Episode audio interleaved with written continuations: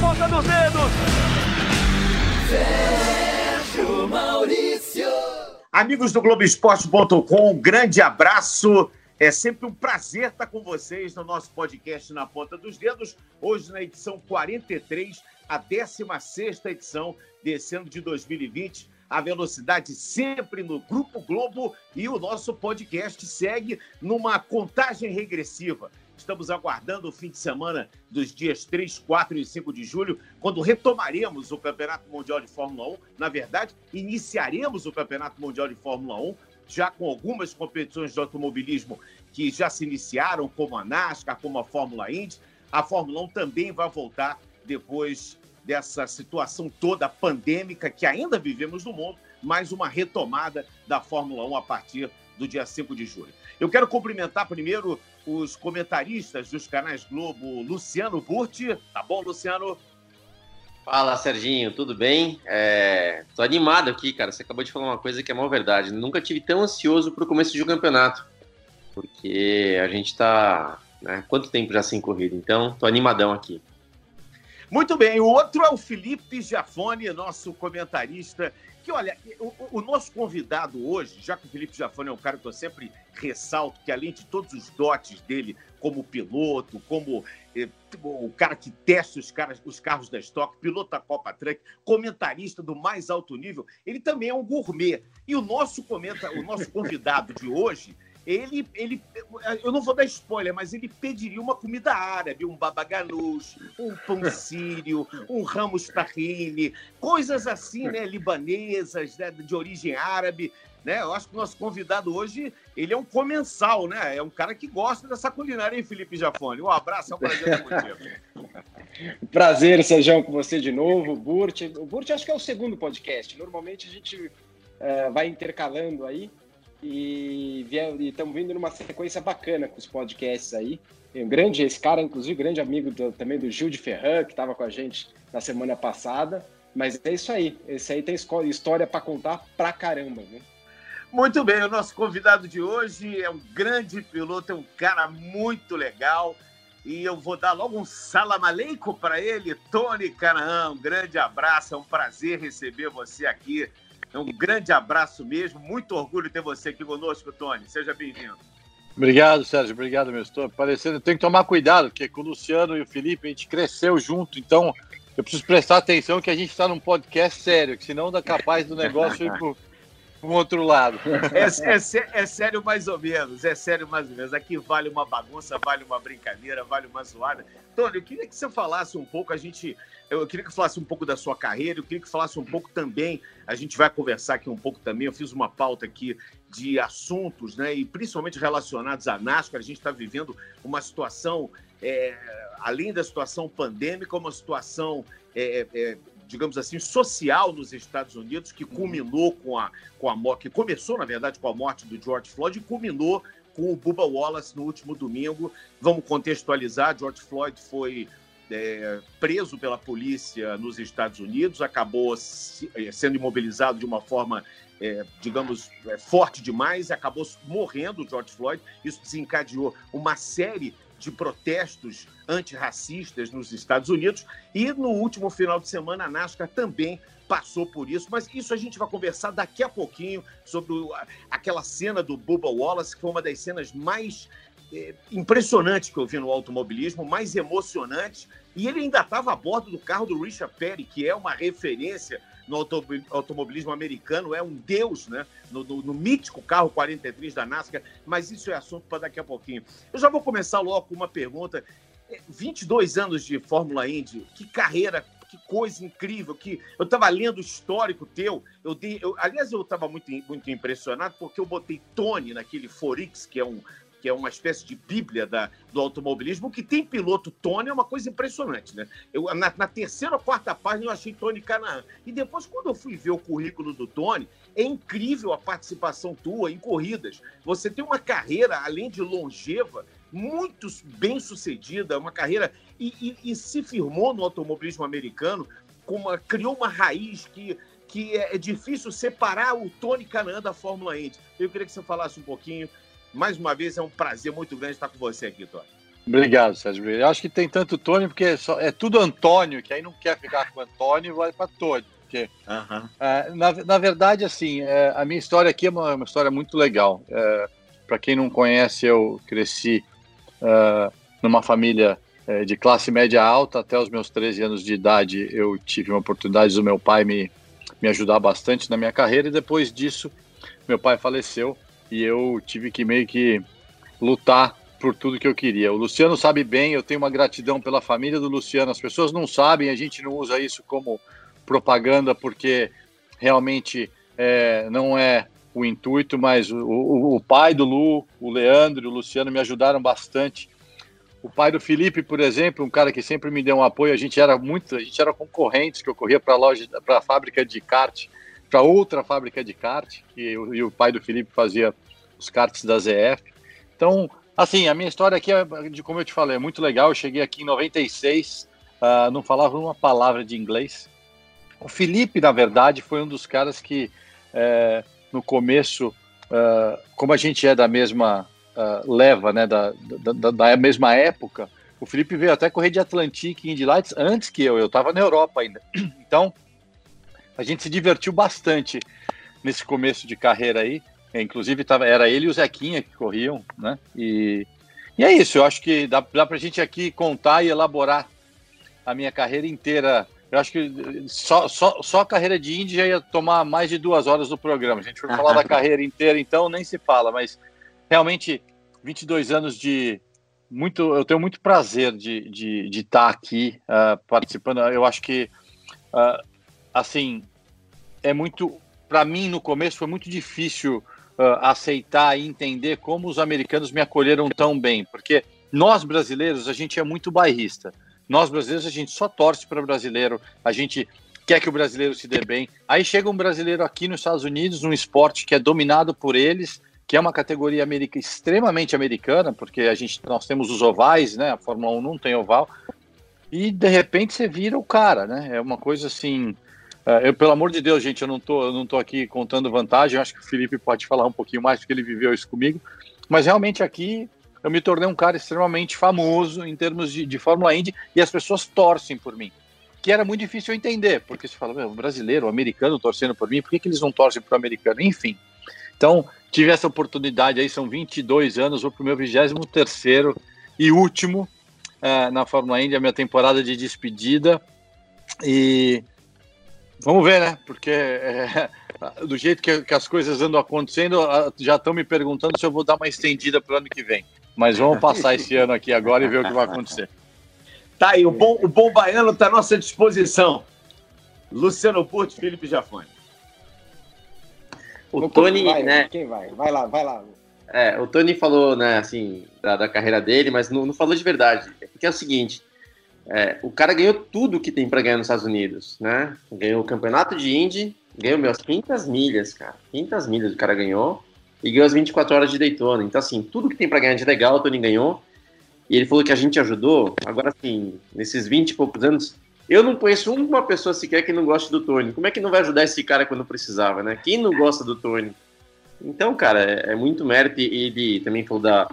Imagina, eu com, com o apoio do meu pai que eu tive, foi tão difícil conseguir. O Felipe acho que vai ser a mesma história, né? Tão difícil conseguir chegar no topo do automobilismo. E o Tony realmente perdeu o pai cedo, teve ajuda de outros pais, né? Desde o do pai preto, o Maurão, que a gente chama ele, com todo carinho. E, cara, e, e, chegou, né? Chegou e aconteceu. Então, é muito legal. E hoje eu divido com o Tony justamente o ciclismo, né? O Tony pedala pra caramba, Pode me dar umas aulinhas aí de vez em quando, então é sempre legal de estar com ele. Fala aí, Felipe. Não, vamos, eu vou depois engato uma pergunta no, uh, no final, mas da, do Tony. Aliás, depois, Sérgio, quando você for falar uh, de tudo que você acabou de, de, dar essa entrada aí, do que está acontecendo nos Estados Unidos, a gente tem uma história bacana uh, indo para Chicago, lembra? Entrando no McDonald's lá, mas depois a gente fala disso também. Uh, se ele não lembrar, ele deve lembrar, mas se ele não lembrar, vou, vou relembrar.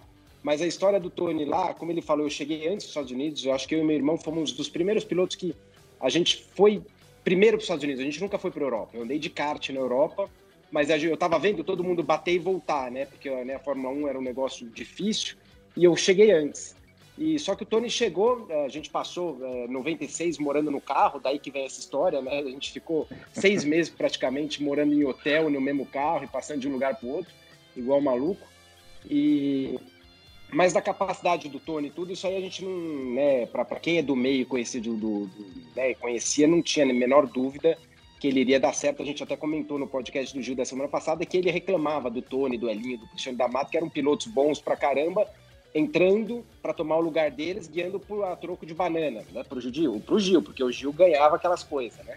E daí, é, mas que, né, então ele, eles mudaram a história, essa molecada na época do Tony, vai, eles entraram na Fórmula Indy mudando a história. E eu tô falando tudo isso porque eu senti na lata, né, com o Tony, eu tive a oportunidade em 2002 de dividir até o mesmo carro no treino de Indianápolis, né, na mesma, então eu sei da capacidade dele de se adaptar a um carro que tá uma porcaria, que eu lembro uma vez que estava ventando em Indianápolis, ele foi lá, é, entrou, uh, guiou, virou X lá, que eu não vou lembrar quantos 300 e lá vai fumaça por hora. E eu falei: esse carro aqui esquece, esse carro não guia. É, tira a asa da frente, mexe aí, não sei o que. Então ele se adaptava. Então depois de eu mexer no carro, eu era até competitivo, mas ele se adaptava. E o Zanardi, eu lembro falando pro Tony, falando a mesma coisa do Zanardi, eu junto. O Tony precisa parar de guiar essas porcaria que ele fica guiando e se adaptar aos carros, que ele ferra todo mundo. O carro é ruim, mas ele se dá um jeito de fazer o negócio virar rápido. E, é uma, e é uma característica, e daí vem para daí as largadas nos ovais e tudo, que ele tem essa facilidade, isso é dele. Mas uh, o que eu queria chegar no ponto, ele passou por seis equipes. Parece muito, mas em 22 anos não são tantas equipes assim. Pra você ter noção, eu fiquei seis anos, né? Eu fiz seis corridas em Indianápolis, fiquei cinco anos lá, em cinco equipes. Quer dizer, eu era cada ano eu tomava o pé na bunda de uma, praticamente. então, é, e no meu último ano guiando pela equipe que ele tá, eu era o cara mais desmotivado. Eu sabia, eu tive meus altos e baixos, tive poucos anos da Indy motivado, foi os anos da Monan que o Tony estava junto, onde eu sentia que eu estava no meu topo, mas eu, eu caí demais a minha, a minha pessoal, quando eu fui para uma equipe ruim, aonde é, não era estruturado igual hoje. Eu fui a minha última corrida, eu fui sem engenheiro. Eu queria saber do Tony, até para ele dar uma dica para todo mundo, como é que ele mantém a motivação dele depois de tantos anos uh, guiando numa equipe que ele sabe que não é a top de bala, mas a gente vê a, a motivação dele tá na cara, ele não precisa esconder isso. E, e, qual que é a dica? Porque essa aí eu não tive, não. Bastou sete corridas naquela equipe lá, eu quis voltar para o Brasil rapidinho. Bom, a primeira dica, Felipe, quando você tem quatro filhos, você tem que continuar trabalhando. Então. Verdade. tem, tem muita opção. Não, mas, cara. A primeira assim, dica é não faça quatro filhos. Não faça quatro filhos. E se tiver quatro filhos, vai ter que trabalhar. Ó, pra você ter uma ideia, eu, eu tive que me esconder aqui na, na, na, academia de casa, que de graças a Deus a gente tem, não tô contando vantagem, porque não dá, tá um inferno lá embaixo. Um briga com o outro e briga e quer falar, enfim. Assim, Li, na verdade, uh, a motivação vem uh, do amor ao esporte, tá? A gente, uh, eu isso eu posso falar, eh, eu acho que vocês dois vão, vão concordar comigo, tanto você quanto o Lu, que a gente começou a correr porque a gente ama o que a gente faz. Não foi porque a gente queria ser rico, porque a gente queria ser famoso, a gente queria guiar o negócio e estava tudo bem. E e a gente, vocês lembram bem, a gente se divertia pra cacete no cartódromo, a gente, nós tivemos uma infância muito legal. Eu acho assim, quando as pessoas falam, nossa, vocês se dedicaram a vida inteira, desde os oito anos de idade, mas o que as pessoas não verem era o outro lado, que a gente jogava bola no estacionamento, que a gente viajava junto, que é, era, é, eu costumo falar isso para os meus filhos. É, meu, meu filho de 12 anos, o Léo, me pergunta muito sobre isso. Eu falei, Léo, era como se a gente estivesse indo para excursão da escola todo fim de semana. E no meio tempo você vai lá e andava e brigava, disputava, enfim. Você ah, tem toda a razão. A equipe é, é, é não querendo, não estou falando mal, muito pelo contrário, eu acho que são coisas óbvias, óbvias, você tem que falar a verdade. É a pior equipe hoje uh, da Fórmula Indy. A minha motivação de quando eu fui para lá foi de tentar fazer o que eu fiz na KV, que foi a equipe que eu ganhei as 500 milhas. Era uma equipe pequena e a gente tentar transformar o negócio. Eu trouxe quer dizer, pelo meu prestígio, pelas pessoas que eu trabalhei junto. É, é, você lembra bem do Eric, meu engenheiro, o meu engenheiro que ganhou as 500 milhas comigo, eu trouxe ele é, para trabalhar na Poit. Eu trouxe o, o, team manager, que era o cara que gestia a ganância inteira para trabalhar na Poit, para fazer a equipe forte. O problema é que numa equipe existem várias pessoas que você pode trazer como qualquer lugar. Vocês têm isso, esse exemplo no trabalho de vocês, qualquer pessoas que estiverem ouvindo a gente também. Não adianta você juntar os melhores caras se eles não começarem a sincronizar. E isso tudo vem de um líder. E o líder é o cara que vai colocar as pessoas no lugar. Infelizmente, uh, o meu patrão, que você conhece bem, que é o AJ Foyt, que é um cara, ele é o deus aqui nos Estados Unidos. Ele é um cara que ganhou tudo, ganhou quatro uh, 500 milhas, ganhou, não sei, ele tem um recorde de corridas. Ele tem uma mentalidade dos anos 60. É um cara que não gosta de ver telemetria, ele meio que deu uma parada no tempo.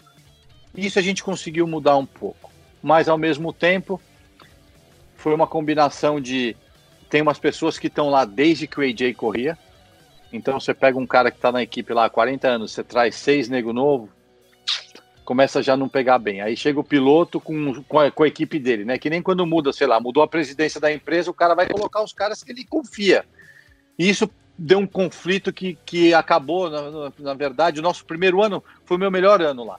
A gente com um carro super ruim, é, as seis primeiras corridas, quando estava todo mundo se ajeitando, a gente chegou entre os dez em quase todas, quer dizer, e aí começou, as equipes maiores começaram, e aí começou a boicotagem entre as pessoas lá dentro. Isso, infelizmente, isso falar a verdade, gente, eu nunca falei, tá? É a primeira vez que eu estou falando, uh, porque esse tipo de pergunta também não, não, cai muito por aqui, porque as pessoas, é o óbvio, então ninguém quer falar muito, aqui tomam muito cuidado, e foi isso que aconteceu.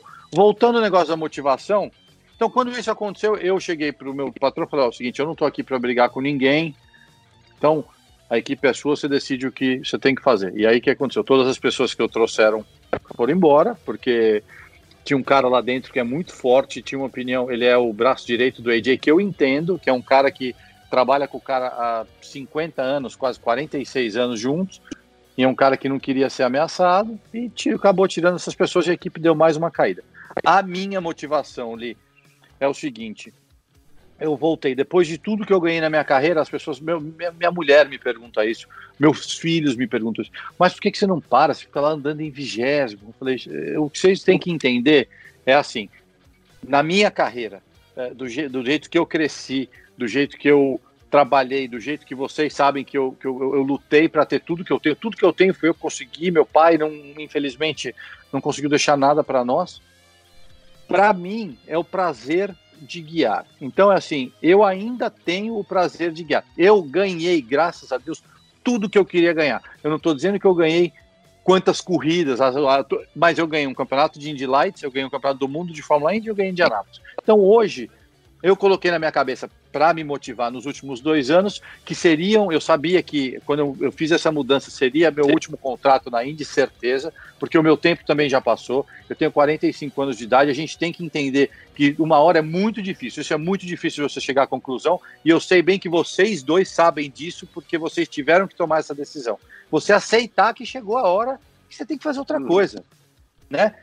Ah, mas eu me acho super bom não interessa, bicho. Vai ter um cara melhor que você. E do mesmo jeito quando o Gil tava reclamando, hoje eu tenho 45, chega um moleque de 20 lá, não tem jeito. Vai querer guiar por nada, vai guiar de graça e vai guiar melhor. Não tem o que fazer. É, então eu é. aceitei isso.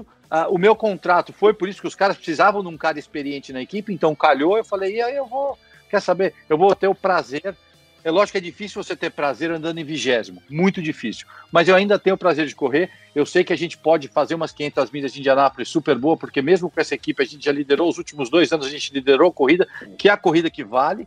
Então eu falei, quer saber? E aí nesse último ano, no final do ano passado, quando eles perderam o patrocínio, eu falei, ó, eu não vou fazer o campeonato inteiro, porque realmente aí eu já também estou meio desmotivado. Escolhi cinco ovais, que é o que eu manjo pra caramba entendeu? Esse carro novo eu comecei realmente não só a, equipe, a combinação da equipe e eu, o meu estilo de guiar já é um estilo mais antigo, já não combina mais com o pneu, já não combina mais com o tipo do carro, o carro começou a ficar mais pesado.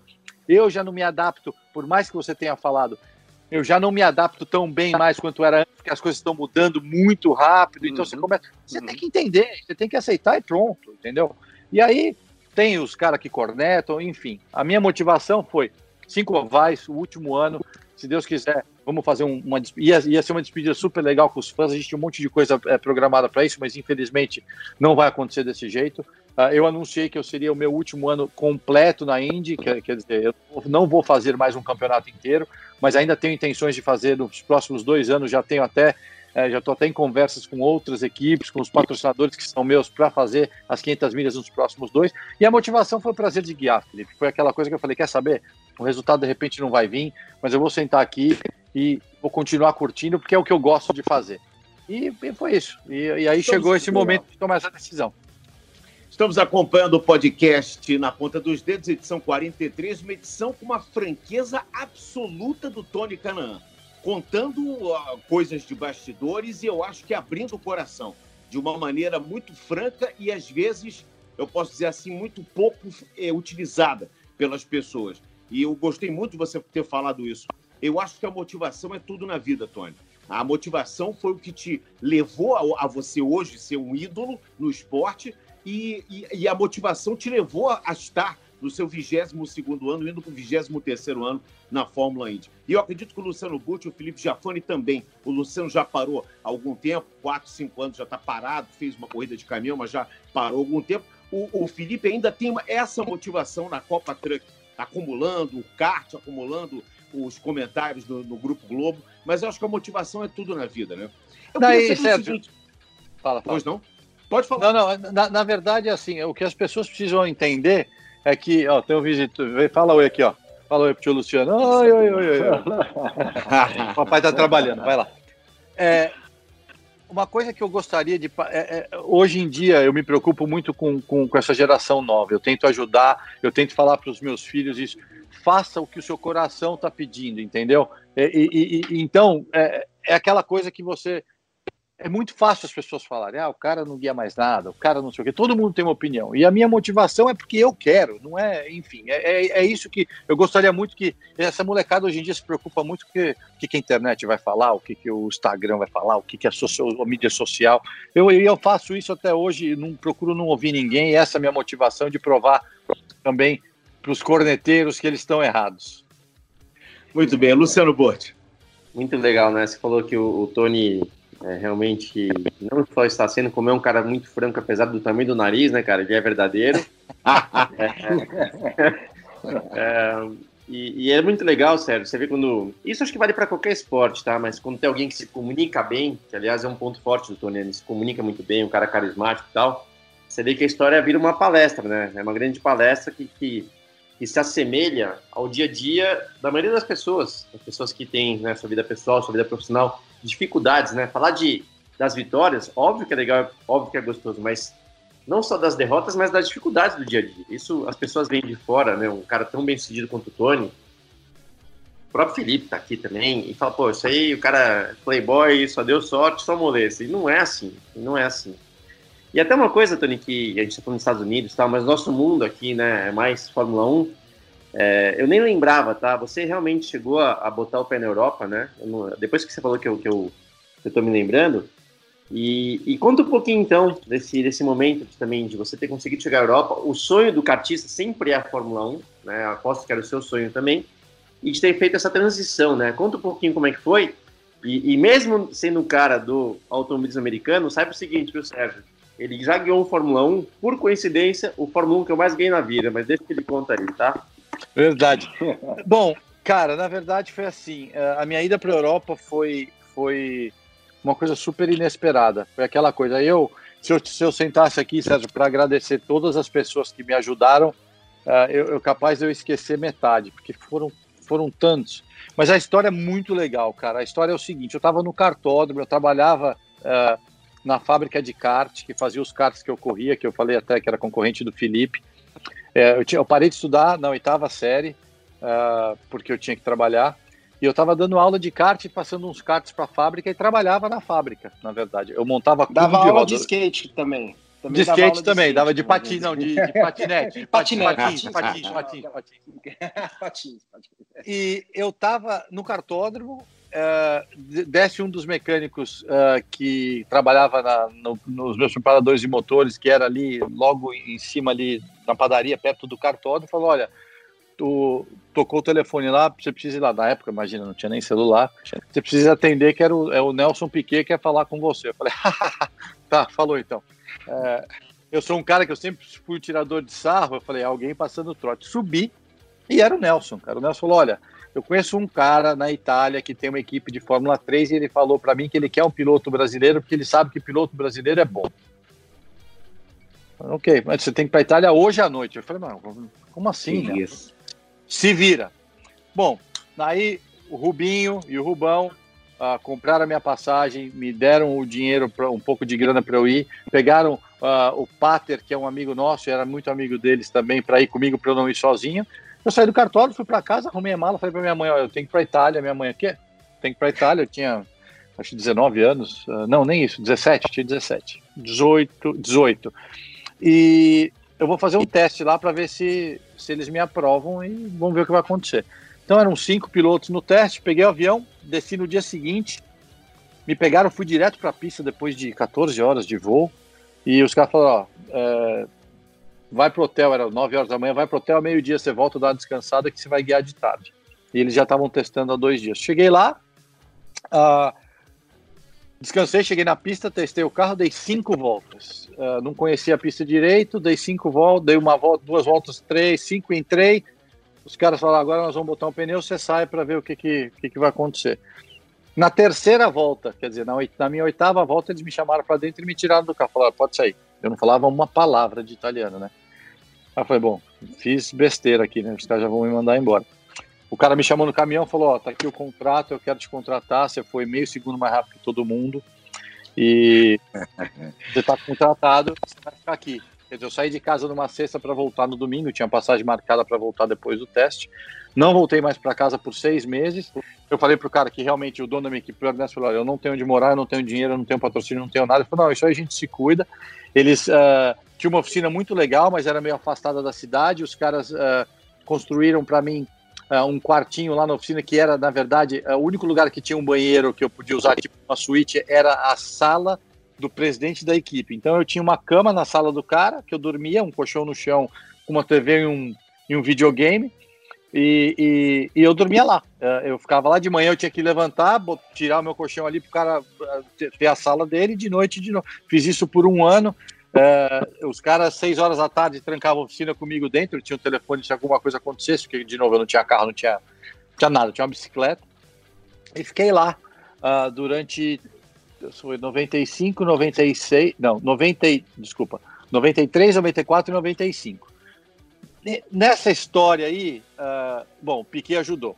Aí nisso, uh, voltando um pouquinho para trás, o Luciano até estava na fazenda do Ayrton, quando o Ayrton é, é, inaugurou a fazenda dele, ele chamou, chamou uns cartistas para correr, fez uma corrida das estrelas, colocou lá um monte de gente para correr, Maurício Gujomin, Moreno, e, e convidaram, convidaram alguns cartistas. Eu era um deles, Uh, eu fiz a pole, o Senna me botou para largar em último, largou do meu lado que eu não sabia. A gente veio escalando o pelotão inteiro, eu ganhei a corrida, ele chegou em segundo, que é uma foto que eu já postei, quem me segue sabe.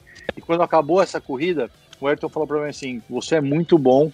Qualquer dia se você precisar de alguma coisa, por favor, venha falar comigo." Vamos lá para frente. 93, uh, a equipe de Fórmula 3 que eu fui contratado, o dono da equipe brigou com a Federação Italiana de Fórmula 3 na primeira corrida. Os caras suspenderam a equipe e falaram: Ó, oh, chega, você não vai correr mais. Lá vou eu de novo pegar minhas malas, porque os caras iam correr. Aí a equipe não podia ficar parada, mas eles iam correr na Alemanha. Mas para correr na Alemanha eles precisavam de dinheiro, pegaram um piloto alemão, eu sobrei. O dono da minha equipe gostava muito de mim, sabia do meu talento, falou assim: Eu não vou te deixar na mão ligou para um outro dono de uma outra equipe, que era a, a Fórmula Opel, que seria a nossa Fórmula Chevrolet na época, que Chevrolet. todos corremos também. Uh, falou para o dono da equipe: esse moleque é bom, é, a, quanto você precisa para ele correr? Arrum, arrumaram lá, porque ele tinha um carro de um piloto que tinha desistido, já tinham uh, passado cinco corridas. E esse campeonato corria as preliminares da Fórmula 1 na Europa. Então, ele me pagou para fazer três corridas. Eram rodadas duplas, então eram seis corridas. Na minha sexta corrida, era em Hockenheim. Eu fiz a, eu fiz a pole. No sábado, o Geraldo Rodrigues, que já foi manager de metade do Brasil, uh, uh, falou para mim, ó, o, o, Rubinho já corria também, a gente, o Rubinho já me ajudava nessa época, falou, olha, o, vamos lá que eu vou te levar no motorhome do Ayrton, que ele quer te ver. Eu fui lá, fiz uma visita pro Ayrton, ele falou, e aí, como é que tá? Eu falei, pô, vou largar na pole, tô super super feliz tal, mas essa vai ser a minha última corrida, porque só pagaram para eu ter seis corridas e a equipe não tem mais grana e vai, vai depois vai saber o que vai acontecer. Ele falou, ah, que legal, tal. Enfim. Voltei pro meu ônibus, Sérgio, deu 40 minutos, batem na porta uh, do, do caminhão lá, que a gente tem uma salinha, abre a porta, quem é? Ayrton Senna. Se apresenta pro dono da minha equipe, como se ele precisasse. Prazer, Ayrton Senna. Uh, falou, ah, só vim dar um oi e vim falar uma coisa para você, falou pro dono da minha equipe. Tá vendo esse moleque? Apontou para mim e falou assim: ele é melhor do que eu, você não deveria é, deixar ele parar de correr. Isso garantiu meu emprego até 95. E essa foi a minha história da Europa, Lu. Desculpa se eu estou me alongando, mas que as histórias são História longas. fabulosa. ah, não, não, pode ficar à vontade. Conta rapidinho a Fórmula 1 que você guiou. Ah, tá. Então, e do Fórmula 1 foi o seguinte: eu, meu sonho era guiar a Fórmula 1, meu sonho era correr de Fórmula 1, era aquela coisa, imagina, os meus dois ídolos da Fórmula 1 me ajudaram a chegar na Europa, aquelas coisas, enfim. Não tive a oportunidade, vim para os Estados Unidos, eu corria pela Honda, uh, corri muitos anos pela Honda. Quando eu estava disputando o campeonato em 2004, eh, era muito importante para a Honda, foi o primeiro campeonato uh, de, de Indy, não da, porque né, de separar as categorias, que a Honda ia ganhar. Eu cheguei para o presidente da Honda e falei assim: olha só, se eu ganhar o campeonato, você vai me dar um teste de Fórmula 1. Vamos apostar? Ele falou, tá apostado. Bom, eu ganhei o campeonato. Uh, no final de 2005, eles me deram um teste na equipe, que era na época. Uh, era bar, né, Lu? Não era bar? Era bar, bar. Né? Era bar. O Gil tava lá como chefe de equipe, quer dizer, uns negócios loucos, assim.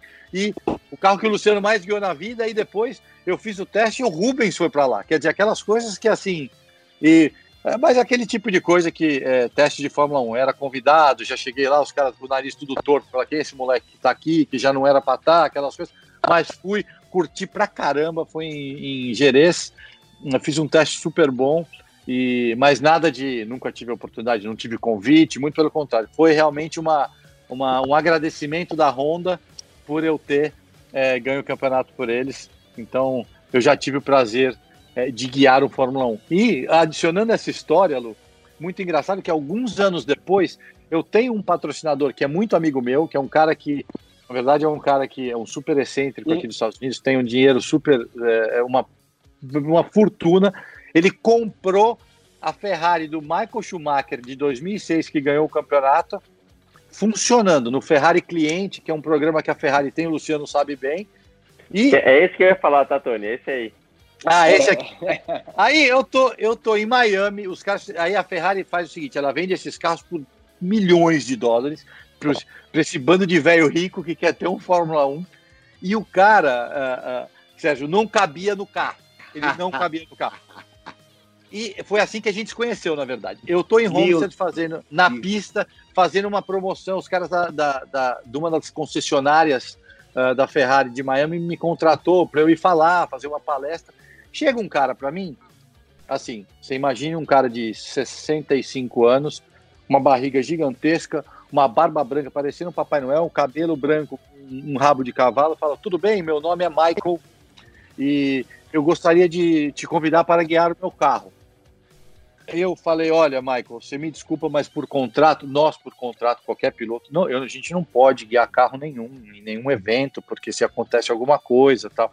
Ah, então tá, você faz um favor, então, você pode vir assinar o meu carro, que eu já tenho o autógrafo do Michael Schumacher, do Rubens Barrichello? Claro. Né? Cara, eu fiz a curva assim, andei de uma garagem para outra, eu entro, é a Ferrari do Schumacher de 2006. Falei, não, não, pera só um pouquinho, eu acho que esse eu vou poder dirigir. E eu, eu, eu no carro, se você, se vocês forem no YouTube colocar, você vai ver que tem lá. Subi no carro, eu tava com meu macacão e meu capacete lá, porque eu tinha levado para mostrar, a gente explicou um pouco das coisas. Fui o mais rápido da loja, tinha só velho de 60 anos guiando os carros, não tinha ideia do que eles estavam fazendo. Amei o negócio, o cara amou, ficou apaixonado em mim, falou, porque aquelas coisas, o cara excêntrico, tinha um cara lá com o carro de 2008 que eu fui 7 segundos mais rápido e pagou, sei lá, 5 milhões de dólares a mais, o, tirando um sarro dos caras. Ah, ah, ah, meu carro é mais rápido. Ele é meu patrocinador até hoje. Ele não tem empresa nenhuma, é um cara que é, se deu super bem na vida. Hoje ele já tem quase 8, é, 78 anos. Ele, o que, que ele faz? Eu ponho o nome dele no meu, no meu capacete. Michael É isso que ele, ele quer. Enfim, e essa foi. Eu guiei a Ferrari. Agora eu vou atropelar oh. um pouco aí é, que você esqueceu de contar uma historinha dessa aí. Que, aliás, é, o Tony, acho que não sei se foi antes desse seu treino é, ou depois, que você não podia guiar, por daí sim, por alguma coisa de contrato, você me chamou para guiar o Fórmula 1. Só que eu Eu tava lembro indo do nesse carro, bem. Canaã. Só que eu tava indo, eu tava indo pra. pra- eu tava correndo pela Foyt, eu tava fazendo um appearance lá, uma, um negócio de patrocinador, eu tava em Las Vegas com um patrocinador, louco da vida. E quem acabou indo que no meu lugar foi o. É, o amigo Correia de Indy Light na época, me escapou o nome dele agora. Jaiminho. O Jaiminho, exatamente. O Jaime. Ele, e aí E ele daí- patrocinou o Jaiminho dois anos antes. Você viu que você E- perdeu? olha a boca que eu perdi, olha a boca que eu perdi. As coisas na vida não conhece por acaso. Daí, quando eles chegaram na pista, ah, Serginho, ele vê lá um cara assim, andando em Fórmula 1, passando com metade do corpo pra fora, né? Aí ele falou assim: quem é esse cara aí? Ele falou: então, o carro é meu, porque não, eu não entrei no carro. Esse aí é o meu, ah, meu marinheiro. Depois o marinheiro pra acelerar na reta do, com, com Fórmula 1 quando entrou lá. Era xarope completo.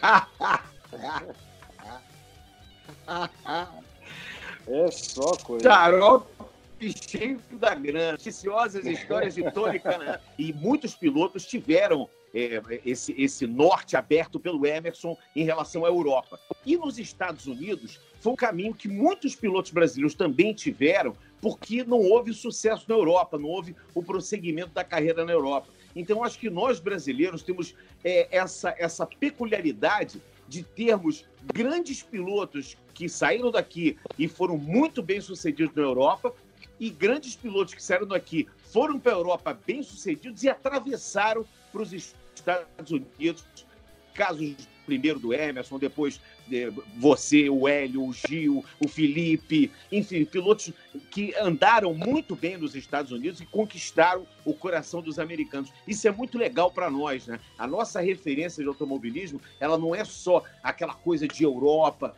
Os Estados Unidos passou a ser o Eldorado que hoje a gente vê muita gente, muita garotada e alguns pilotos que já passaram pela Fórmula 1, como é o caso do Felipe Nasser, por exemplo, se redescobrindo na IMSA. É muito legal essa, esse, esse desbravamento que começou com o Emerson e passa por você, pela tua longevidade na carreira, pela tuas, pelas portas que você abriu, talvez meio sem querer ou, ou sem saber para outros pilotos brasileiros, porque é um nome brasileiro, é um piloto brasileiro que é bem sucedido. Quer dizer, essa, essa digamos, esse, pedigree que nós temos no automobilismo é uma de, de muito orgulho, Tony.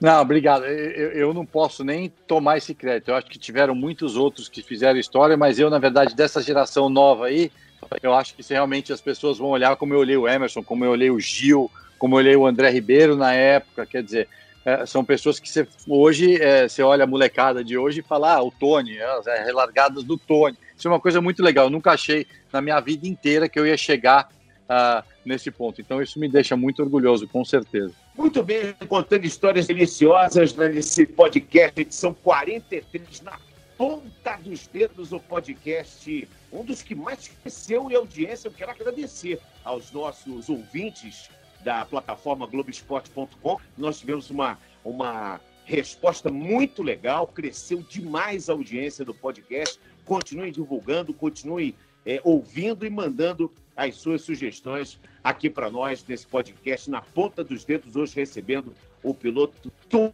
Canaã.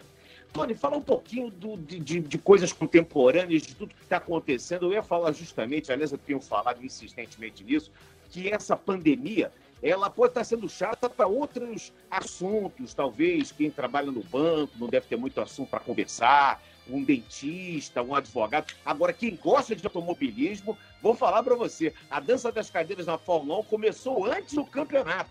É a primeira vez na história da Fórmula 1, nesses 70 anos da Fórmula 1, que a dança das cadeiras começa antes. Como é que você está vendo a Fórmula 1, Tony? Com toda a tua experiência, com todo o teu conhecimento, como é que você está vendo a situação atual da Fórmula 1, essa troca de pilotos, o reinício da categoria, da temporada?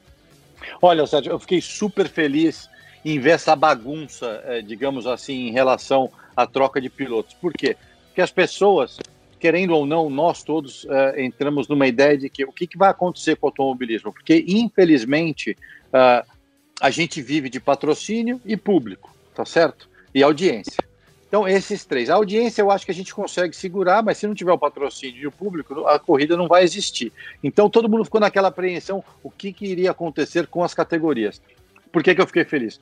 Quando as equipes começaram a contratar, isso quer dizer o quê? Eles já estão pensando lá na frente. Isso quer dizer o quê? Que, na verdade, os patrocinadores que tinham já uh, o orçamento desse ano, isso por mais que, se uma pessoa vier falar, olha, a gente tem que cortar o patrocínio agora, a gente não pode. Não é verdade, porque esse, esse orçamento já estava alocado para a equipe antes disso acontecer. Então eu estava preocupado do depois, né? Porque uma empresa que agora passou pela pandemia e aí não pode mais né, ajudar ou patrocinar ou, querer, ou quiser cortar, porque a primeira verba que corta é a verba de marketing. Então fiquei super feliz. Eu acho assim, acompanhei de perto a, a dança das cadeiras. Achei até que o Ricardo era que ia é, para a Ferrari e pelo os caras entendem mais que eu, mas pelo que eu vi aqui foi que ele não aceitou a proposta financeira. Não sei se é verdade, mas enfim. É, vejo uma Fórmula 1 voltando com. O que, que acontece? Com esse negócio da pandemia, a NASCAR foi a primeira a voltar, nós fomos o segundo. O, nosso retorno de audiência foi o maior de todos desde 2016. Então, quer dizer, o povo, todo mundo está procurando, principalmente nos Estados Unidos, eu posso dizer porque eu moro aqui, é um, é um, é um país que tem esporte de tudo quanto é tipo, então você liga a televisão no fim de semana, você pode assistir esporte 24 horas por dia o fim de semana inteiro. Sem nada para assistir, todo mundo procurando o que fazer, todo mundo em casa, trancado com os filhos, deixando todo mundo maluco. Então, foi uma coisa que, querendo ou não, a gente tirar a, a, negatividade da história, de tudo que aconteceu, das pessoas que a gente está perdendo, da doença, a, o que foi positivo foi que eu acho que a gente aproximou mais um monte de outras coisas e nós todos estamos dando, estamos dando mais valor a tudo. Então, as pessoas ligaram a TV, a gente correu num sábado à noite no Texas, foi um sucesso, assim, Uh, muito legal. Eu quero ver, eu tenho certeza que no dia 4 vai, vocês vão ter o maior número de audiência possível, não só no Brasil, mas como no mundo inteiro, porque tá todo mundo com saudade disso. Então isso é muito legal. É, e, e, o mais interessante disso tudo é que esse aprendizado que a gente está tendo de, de, com, com, tudo isso é, uma, é um aprendizado. De, eu estou encarando isso de uma forma muito positiva. Eu, é, é, claro que a gente está vendo o número de mortos, a gente está vendo é, famílias que, que, que, que, estão numa tristeza muito grande pela perda de entes queridos, a gente está vendo um desgoverno e eu não estou falando aqui do Brasil, estou falando é, é uma, uma, uma, um desgoverno mundial, porque é uma coisa nova, né? É um inimigo que a gente não consegue enxergar, né? Um oponente que a gente não consegue enxergar e não tem um, um remédio para isso, mas essa reinvenção do ser humano é muito legal. E, e mais ainda, dentro do, do nosso assunto do automobilismo, porque a gente viu sensivelmente como as pessoas gostam, porque o automobilismo virtual passou a ser o Eldorado de quem gosta de corrida. Os pilotos, os, os amantes, as pessoas que gostam, o assunto passou a ser automobilismo virtual. E eu sei que você andou também aí de, de, do, com o automobilismo virtual também, né, ô, Tony? É, isso volta àquela história da geração é, de 45 anos dos moleques de 20. Nossa, mas como eu sou ruim nesse negócio. Meu Deus do céu. Eu vou te falar, Sérgio. É, assim, em Indianápolis você estava bem. Eu, eu também, Toninho. Só levantar o dedo aqui, ó. Eu também, eu também. Não, e, tá bom, eu jogo no modo iniciante. Eu jogo no modo iniciante. Eu vou te falar que, assim, é, foi, foi uma pandemia, literalmente, o que aconteceu. Porque todas as categorias se organizaram pra, por quê? Porque estava todo mundo preocupado em tentar dar um retorno para os patrocinadores que estavam pagando já o patrocínio desde janeiro. Nós estamos em junho e ninguém estava fazendo nada. Então, e foi um corre para comprar o um negócio. E piloto é tudo mal acostumado, porque quer o melhor do melhor, porque ele tem o melhor que o meu e o volante tal. O meu volante do meu simulador é 10 vezes melhor do que o meu volante da Fórmula 1. Você não tem ideia. Então, enfim, é, mas foi muito legal. A gente, é, é, é, eu acho que a gente conseguiu o intuito de, de dar o retorno para os patrocinadores, uh, manter. Lógico que não foi o mesmo retorno, gente, mas vocês entenderam. A ideia claro. foi uma ideia legal.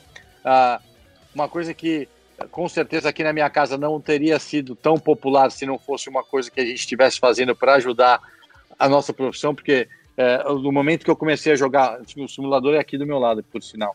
Eu joguei de uhum. 7 a 9 horas por dia para tentar melhorar o negócio, que não adiantou nada. Então, é, Eu fui de. O que, que você está fazendo aí nesse videogame o dia inteiro? Vai trabalhar?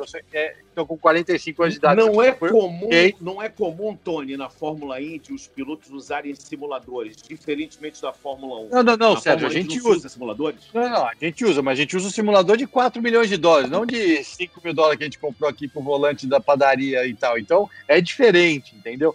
Então, eu, eu faço muito. Eh, eu que, na verdade, eu desenvolvi o simulador da Honda, o profissional, mas você vai no simulador da Honda, é o carro de Fórmula Indy mesmo, com o seu banco, com o seu volante, com. É, tem o jeito que o carro mexe, tudo. É, é um negócio que custa é, quase 5 milhões de dólares por simulador.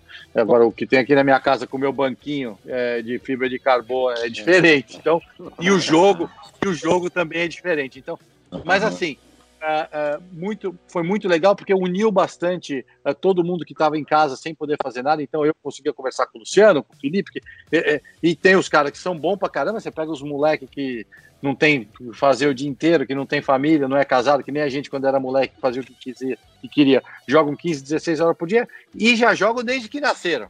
Então, quer dizer, é um negócio que você fala, para quem tem filho, sabe, quando seu filho te chamou para jogar videogame, você não consegue mais jogar com ele, você fala, ah, mas que na minha época acabou. E é exatamente o que aconteceu com a gente. Mas deu para divertir, eu acho que os patrocinadores ficaram contentes. Uh, esse mundo virtual cresceu demais. Pô, gente, a gente teve quatro corridas da Fórmula Indy virtual passando num canal aberto ao vivo. Quer dizer, quando que você falar para mim que eu ia assistir uma corrida de videogame na TV, eu falo, desliga esse negócio, eu não vou ver, não quero ver. É de mentira. Tá. Então, foi, foi uma história positiva. Essa reinvenção. Gente, defender a gente, Desculpa, Luciano. É, não, só para defender a gente, eu concordo com o Tony. Chega essa molecada, a gente, a gente toma um pau feio. Mas bota eles pra jogar o Enduro do Atari pra ver se a gente não ganha dele. Exato. Ah, mano.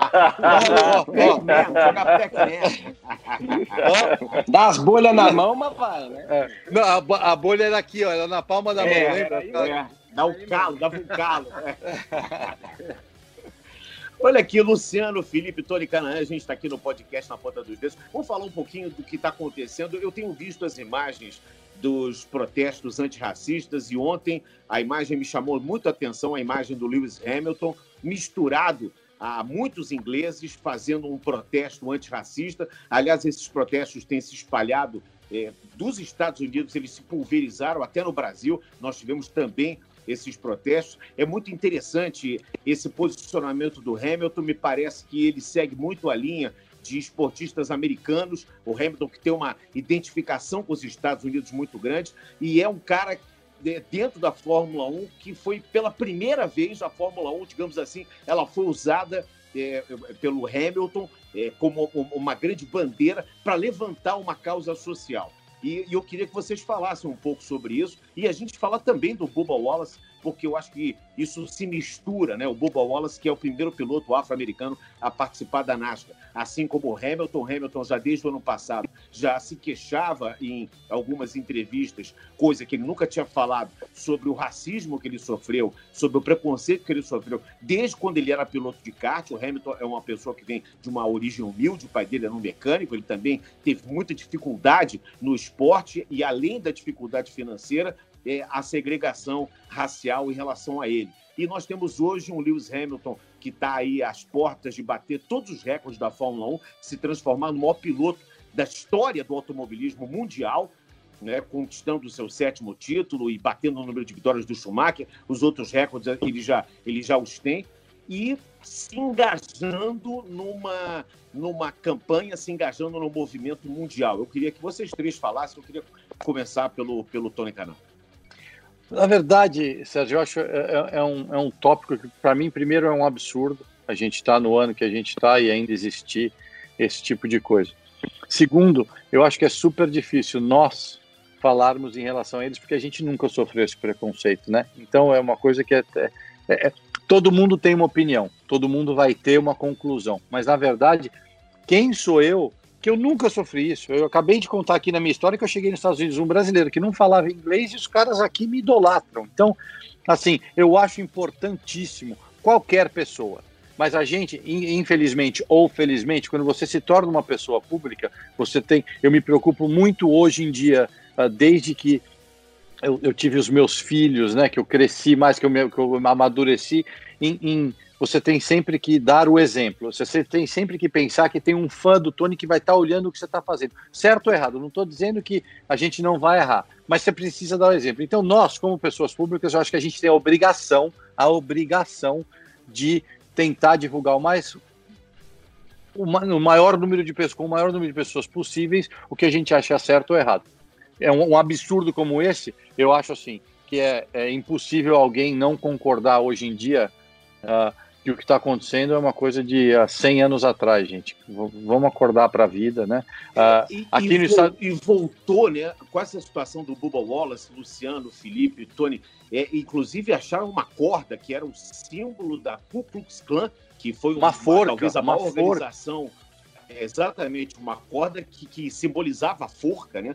É, que, que, exatamente que era o símbolo da, da, da clã, desse clã que, que era, talvez tenha sido a organização é, nos Estados Unidos, porque a gente, se levar para o campo europeu, o nazismo foi tanto quanto ou mais. Mas nos Estados Unidos foi a organização que mais segregou racialmente, que mais perseguiu os negros.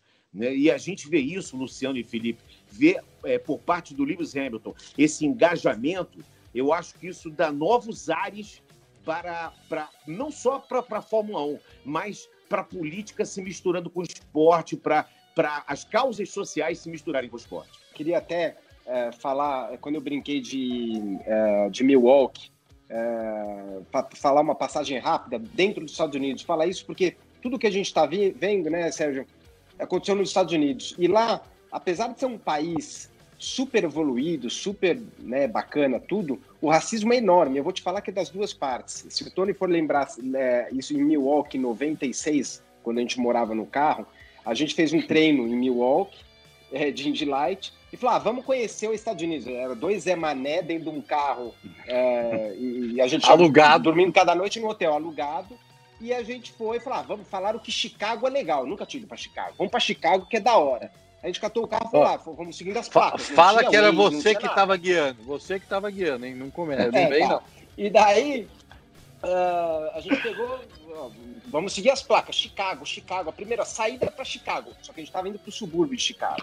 E saímos. Falei, pô, mas Chicago falaram que era tão legal, não tem nada, porcaria, tudo escuro.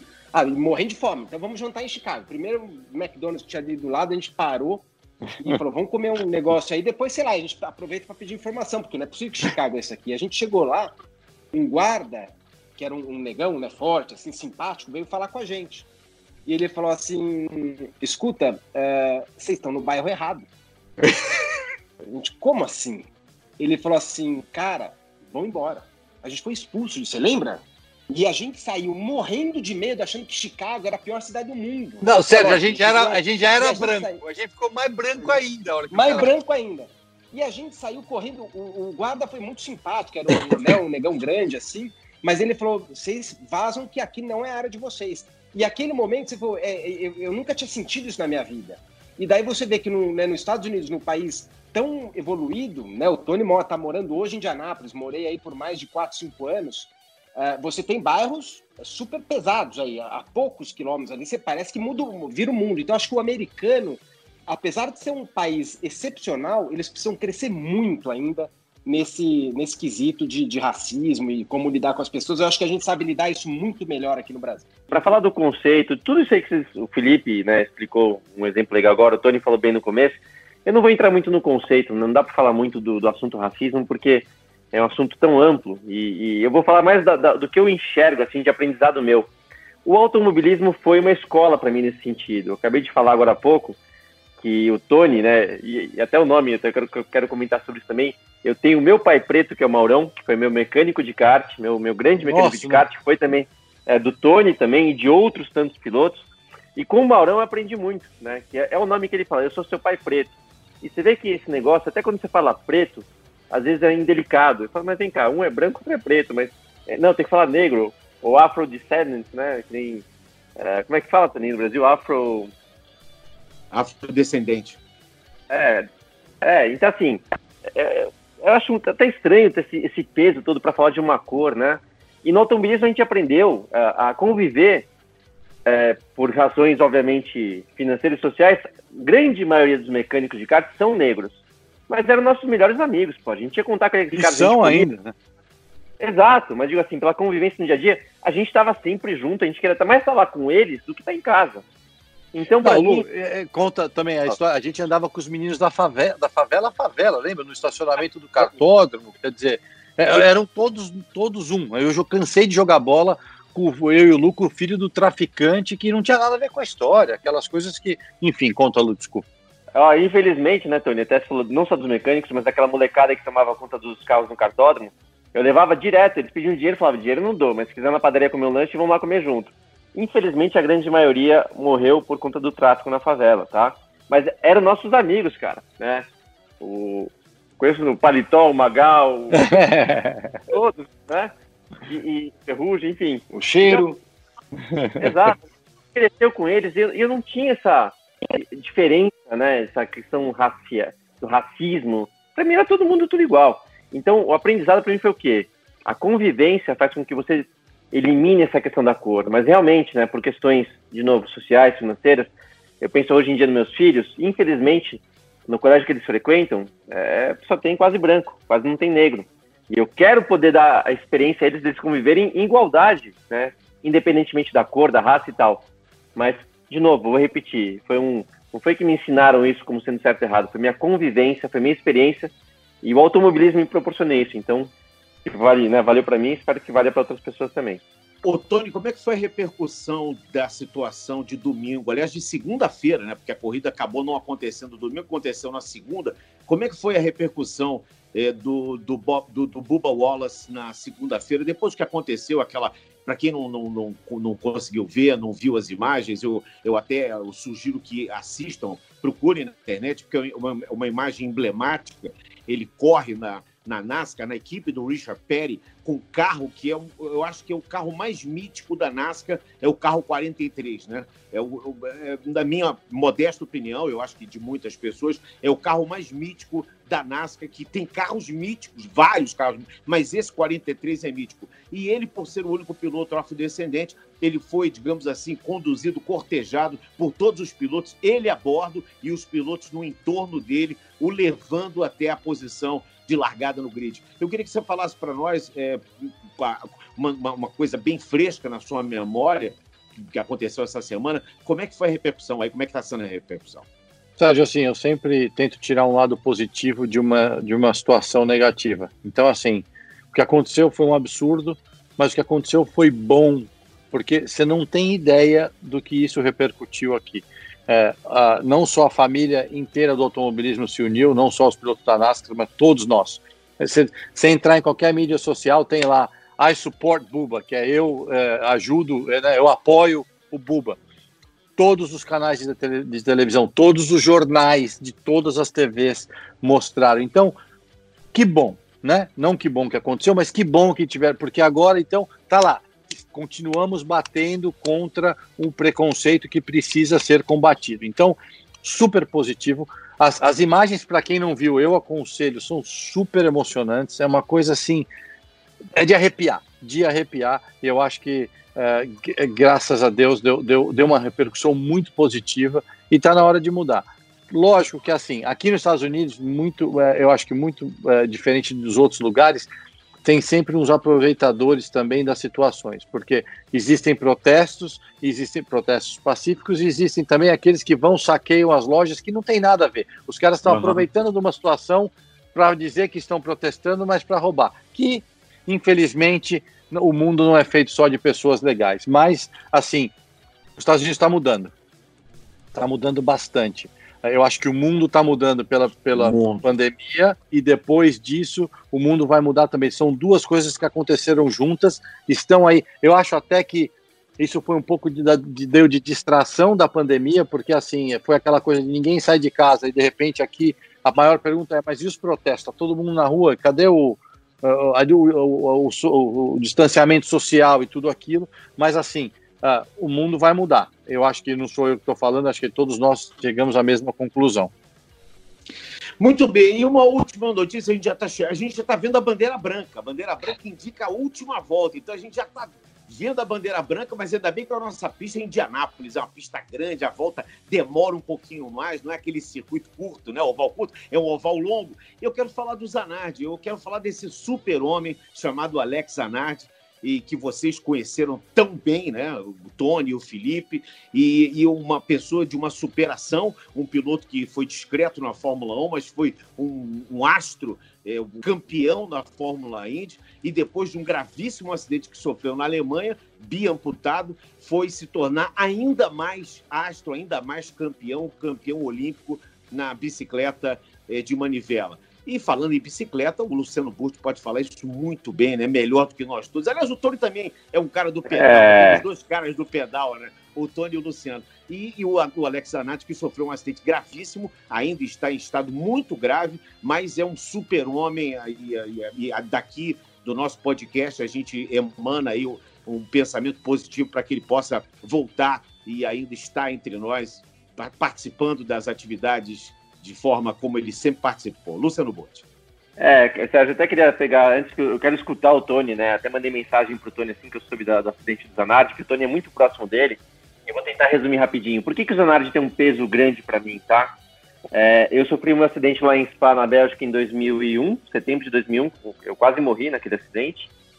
E, e duas semanas depois do meu acidente, que eu já tinha voltado para casa, eu morava em Mônaco na época, eu voltei para casa e meio que assim, né, tava estava bem conturbado com tudo, né? Tava emocionalmente abalado, fisicamente abalado. Tô assistindo a corrida do, do de Indy, né? Do Tony e tal. Foi na Alemanha, né, Tony? E, e Foi na Alemanha. De repente Foi. vejo o acidente. Eu conheci o Zanardi apenas de oi, tchau, não era um amigo meu. Mas, cara, de repente vejo aquele acidente que, assim, na hora que você vê, uma imagem forte para qualquer pessoa, mas para alguém que tinha acabado de voltar de acidente, que eu quase morri, foi um choque tão grande. Eu lembro que eu chorei tanto. A gente fala até na garganta. E, e, assim, aconteceu, né? E aí, bom, o cara se recuperou. Até sei nesse meio tempo, ele e o Tony sempre foram competitivos, óbvio, né? Os dois são fortes, sarados, e meio ficava competindo para ver quem que era mais leve. Aí o Tony, quando chegou no hospital, que o cara meio acordou de, depois de tudo que passou, o Tony entrou no, quarto, o cara falou, Tony, você se lascou, cara, você nunca mais vai ganhar de mim, eu sou mais leve agora. Por quê? Porque ele perdeu as pernas, né? Olha só a cabeça do cara, como o cara já tava bem, vamos dizer assim, positivo a respeito. Mas é, para falar motivo, depois de um tempo, eu, eu, o Zanardi morava em Mônaco, e eu encontrei com o Zanardi, depois do acidente dele, em Mônaco, no, no, no supermercado, empurrando um carrinho do supermercado, ele estava se acostumando com a perna mecânica, assim, todo desajeitado, o filho dele estava sentado no carrinho. Quando eu vi ele, eu, eu, eu nem consegui falar, porque ele não imaginava o que estava passando para mim ver ele andando, né? Algo muito forte, não foi apenas por ele, mas por mim também. E aí, na hora que eu fui pro caixa, eu fingi que não vi, né? Passei longe, na hora que eu tô no caixa, ele tava no caixa ao lado, eu falei assim, e aí, cara, você não vai falar oi, não? tipo, mal educado, dá oi pelo menos, né? E eu tudo sem graça, dei oi pra ele e tal, ou seja, é, é, e depois né, se tornou ciclista, foi campeão olímpico, enfim. O cara é o cara, pra mim, tá? Então, quando eu soube desse acidente agora, assim, eu fiquei mal de novo, porque um cara de tanta superação, de tanta força, de uma energia tão boa, não merece passar por isso. Então, por isso até que eu queria ouvir o Tony também, que ele, obviamente ele sabe muito melhor a respeito, mas só queria contar esse episódio porque o cara é, é um herói, independentemente do que aconteça, o Zanardi é um, é um grande herói. Bom, a gente teria que fazer um outro programa aqui para contar as histórias do Zanardi, para falar a verdade. Mas assim, a, a Real uh, é um cara que. Uh, eu vou contar a história rapidinho. Quando ele foi campeão olímpico, uh, ele, ele decidiu que ele nunca, ele nunca tinha assistido uma Indianápolis na vida. E ele decidiu que em 2013 ele, ia, ele nunca tinha colocado o pé na pista, porque na verdade quando ele correu na kart, a gente era a categoria era dividida. E ele foi lá, chegou para me visitar, falou: oh, "Vim aqui assistir a sua corrida e é melhor você ganhar essa corrida". Mas antes da corrida ele falou para mim: "Olha, aconteceu um episódio antes de eu sair da Itália super é, curioso a minha medalha de ouro, eu tinha um, menino, um outro menino de uma outra categoria paralímpica que ia fazer a prova depois que eu tinha ganho a minha medalha. Eu falei para ele, para ele passar a mão na medalha e passar a mão na cara, que a medalha tinha superpoderes e o moleque foi lá e ganhou a medalha de ouro. Então eu acho melhor você passar a mão na medalha. Eu falei, não, passar a mão na medalha nada, me dá a medalha aqui, que antes da corrida eu sempre dou uma cochilada. Eu dormi 20 minutinhos com a medalha na minha mão. 2013 foi o ano que eu ganhei as 500 milhas de Indianápolis naquele dia. Então, assim, não dá nem para falar a, a, minha conexão com o cara. Tanto que o meu capacete das 500 milhas que eu ganhei está na casa dele, porque eu dei para ele de presente, que é uma coisa que, para quem é piloto, sabe o quanto é importante você guardar um negócio desse. Enfim, uh, quanto ao acidente, ele estava fazendo uma prova na Itália uh, de, de, eh, da bicicleta à mão, né, de manivela, que é a coisa que ele mais amava fazer, o que ele uh, se redescobriu, né, para poder continuar se motivando, porque era um cara que nunca é, deix, se deixou abalar, o cara já estava andando, do, dois meses depois do acidente já estava tentando mudar a prótese, enfim. Ele estava numa descida, eu conversei com a Daniela, a mulher dele, uh, inclusive, muito pelo contrário, falo com ela todos os dias, e ele perdeu o controle da bicicleta numa descida. É, a corrida não era uma corrida em circuito fechado, era de uma cidade, eram quatro cidades, né? Que é tipo é uma corrida uh, pela um Itália. Desafio em estrada, né? Desafio em estrada e quando ele estava numa descida e ele perdeu o controle numa curva e foi para contramão e bateu num caminhão. Quer dizer, o caminhão não atropelou, ele atropelou o caminhão. Uh, a situação é grave, é muito grave, ele está em coma induzida. Foi mais ou menos que nem um acidente do Cristiano da Mata, para quem não acompanhou. Então, eles uh, fizeram a cirurgia. A cirurgia, na verdade, que fizeram foi eles abriram a tampa da cabeça dele está com a cabeça aberta porque o cérebro está inchado vai desinchar, vão fechar a cabeça e aí vão tirar os sedativos e a gente não sabe o que pode acontecer. Uma coisa que eu digo e que eu vou dizer para todo mundo, que foi o que a Daniela, eu e o Max Papes, que é um dos melhores amigos dele também, que é um piloto uh, que já correu com a gente, eu disse para ela, Dani, se ele saiu vivo de lá, ele vai viver, porque o cara é um cara que tem uma força extraordinária. Só se ele não tivesse sobrevivido ao acidente, aí sim eu ia falar, bom, enfim.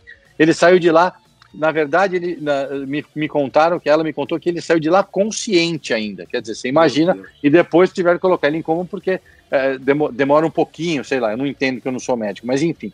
Então, a gente não vai ter notícias dele, uh, quer dizer, se não tiver notícias dele nas próximas, nos próximos 5, 6, 7 dias, é uma ótima notícia, porque ele está em coma induzido, está descansando, e aí a partir daí eles vão tentar, eles vão tentar não, eles vão tirar os sedativos e aí vamos ver uh, as sequelas ou não. Se Deus quiser, não vai ter nada.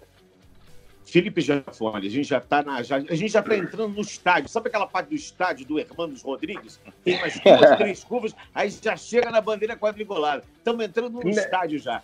Eu queria só que você falasse, então, já que a gente está falando sobre isso tudo, se você tiver alguma coisa para falar do Zanatti, mas eu queria que você falasse, desse um toquezinho, porque eu tive uma.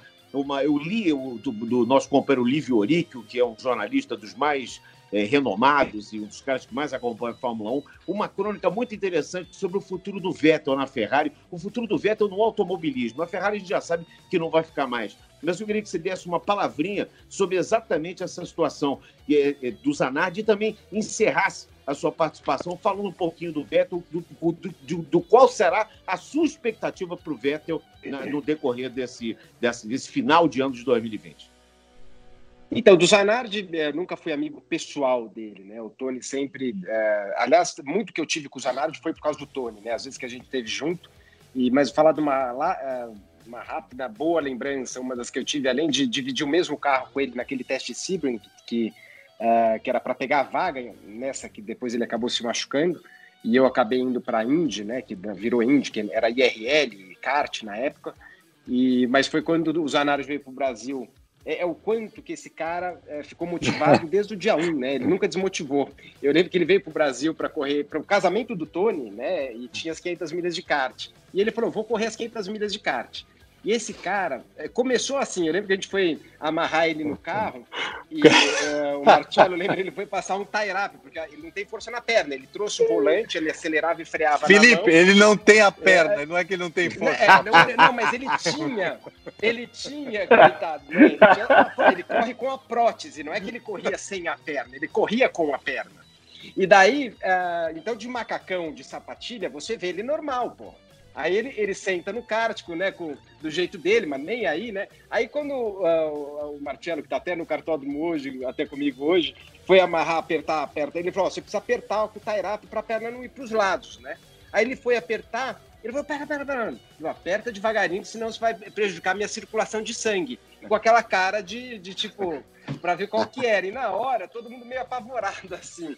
E é um tirador de sarro da situação enorme, né? Assim, que escolheu a altura dele para ficar. Então, isso é legal porque na maior das dificuldades, a gente vendo ele, ele sempre é, brincando com a situação dele. E acho que essa é lembrança que fica. E eu tenho certeza, assim como o Tony aí, tomara que ele volte da melhor forma possível. Agora, voltando para falar do Vettel, eu não li o que o Lívio uh, falou, né? A gente fica só ouvindo, imaginando o que pode acontecer.